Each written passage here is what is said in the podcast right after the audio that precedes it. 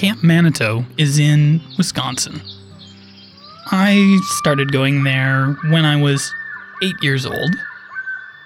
And every year I went to summer camp for one week. It was always the best part of the summer. We played games, sang songs, had campfires, went swimming, and made friends. I loved it. It was my dream to work at camp. So, when I was 16 years old, I got a job in the kitchen. After one summer, I became a counselor. Every week, I had a new group of kids to watch.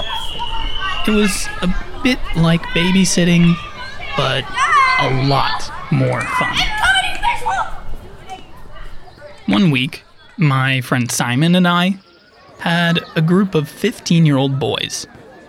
They were in their last summer at camp, and we wanted them to remember it for forever. We asked them, What do you want to do more than anything? They all said the same thing.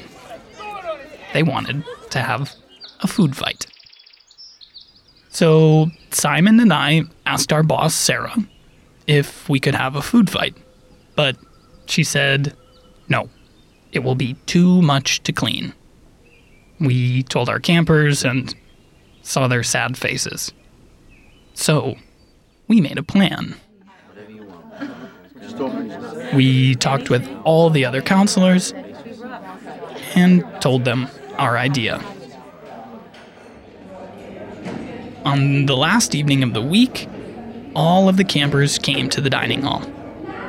They wore their old, dirty clothes.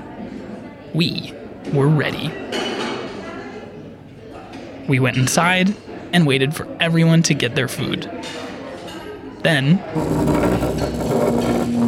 Simon and I stood on a chair and said, Sorry, Sarah, but food fight!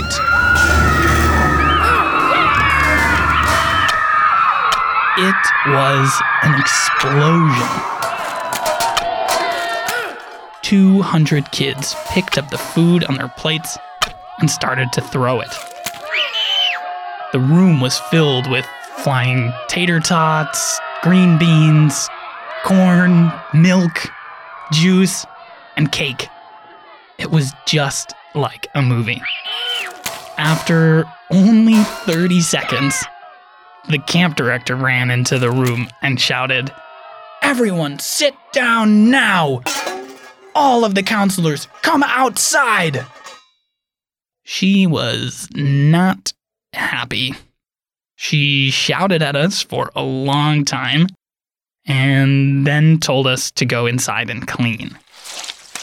We went back in and spent the next few hours cleaning all of the food from the floors, windows, walls, and even the ceiling.